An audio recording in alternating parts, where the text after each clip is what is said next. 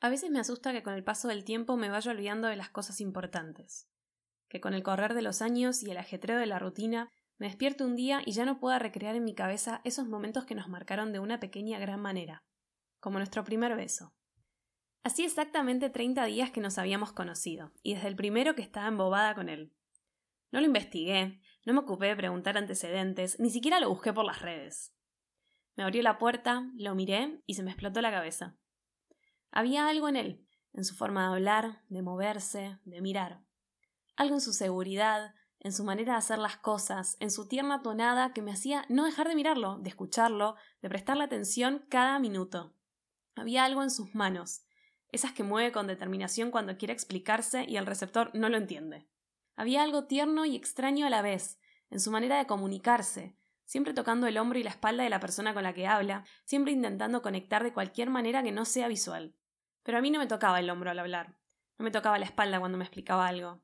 Sentí que había mucha más intimidad en esos cuarenta segundos que se sentaba enfrente mío y al hablar me agarraba las manos. Y esa intimidad me ponía nerviosa, me incomodaba, me hacía dudar sobre la profundidad de esta atracción que había escritorio de por medio. Salí, no me gusta que me toquen, me haces poner nerviosa, le decía casi siempre. Y él se reía de mí, como siempre supo hacerlo. Treinta días de tensión, de tener un correcaminos en la cabeza que rebotaba contra las paredes sin poder parar de pensar. En él, en mí, en el pasado, en el presente. Nunca flasheé nada y siempre fui de frente. Me gustás, me interesa escucharte. Vamos a vernos y a disfrutarnos, eran mis frases de cabecera. Y creo que tanta frontalidad a él también lo incomodaba. Pero yo no sabía mentirle, no con esos ojos profundos con los que parte al medio cualquier persona que tenga enfrente. Treinta días y un feriado fue suficiente para que nos decidamos hacer algo por nosotros. Una noche de boliche en la que solamente tomé agua y un tequila. Era una combinación extraña, pero era lo que tenía ganas de hacer. Después de perseguirlo y buscarlo por todas las pistas, lo encontré, y nos sentamos a charlar en un sillón al aire libre. Yo estaba decidida a tenerlo, con amor, con sexo, con una charla eterna mirando el amanecer. No necesitaba algo en especial, Simplemente me alcanzaba con escucharlo horas y horas y quedarme con lo que pasaba en mi cabeza al tenerlo enfrente. Era una sensación hermosa, la de no necesitar nada, simplemente a él. Se acercó un fotógrafo y nos pidió que sonriamos. Nos reímos un poco por la incomodidad de lo que estaba pasando y después del flash me pidió que vayamos a dar una vuelta. Salimos caminando rumbo al auto y yo sentí que flotaba sobre la calle. Había algo dentro mío que latía con tanta fuerza que tenía miedo que se diera cuenta, algo que me decía que estaba siendo feliz, ahí, y que no necesitaba nada más que eso. Empezamos a navegar la ciudad, y yo le charlaba de cualquier cosa que se me cruzara por la cabeza, porque tenía miedo que el silencio significara que el paseo se terminaba.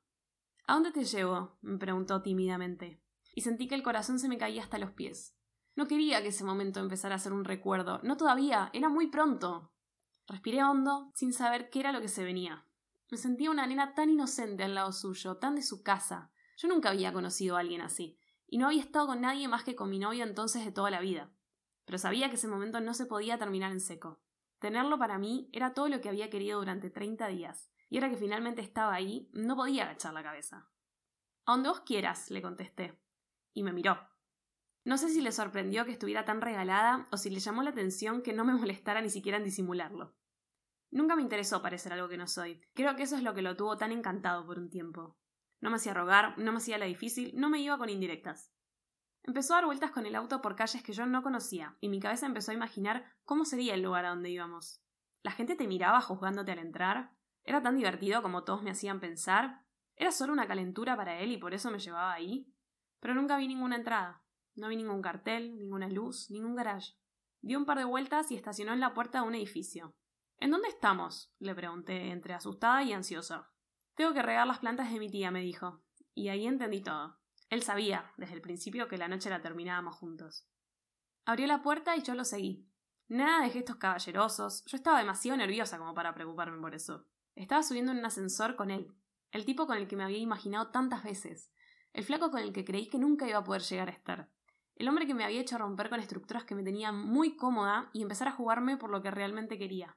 Si les digo que me acuerdo de la puerta del departamento les mentiría, porque estaba tan alerta de todo lo que estaba pasando, me olvidé de mirar por dónde caminaba. Pero sí me acuerdo cuando entramos.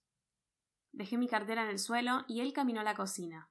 Me hablaba, no sé de qué, y yo lo miraba, sin poder entender todo lo que me estaba pasando adentro. Quería que ese instante fuera eterno, quería que esa noche nunca se terminara. Yo me apoyé sobre el marco de la puerta de la cocina y él se me acercó, mirándome desde arriba, como siempre hacía. Me preguntó algo sobre mi novio, que me descolocó. Yo ya no pensaba en nadie más, no podía siquiera procesar esa conversación. En mi cabeza había un humo que me revolvía los sesos.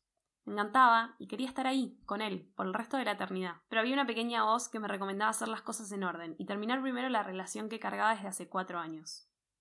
Como si me estuviera leyendo la mente, o tal vez me delaté con la mirada, me dijo si estás acá conmigo por algo es. Y le hice caso. Callé esa voz del deber y me entregué a ser feliz esa noche.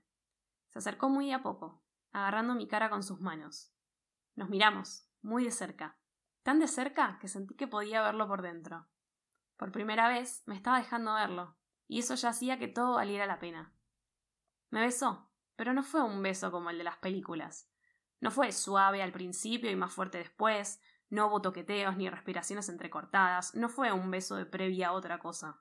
Fue simplemente un beso en el que nos presentamos. Yo, como esa chica ingenua que de entrada le dijo que le interesaba y que nada más le importaba. Él, como ese chico de campo que tenía más misterios que verdades, pero que me estaba dejando entrar en su vida. Nos besamos para conocernos, para sentirnos tan cerca como en esa mirada profunda, para conectarnos, para confirmar todo lo que hacía tanto tiempo estaba flotando en el aire y no se podía tocar. Nos besamos, porque había que darle un comienzo formal a esta historia que veníamos escribiendo, desde hacía ya treinta días. Bueno, en realidad, treinta días y ese bendito feriado.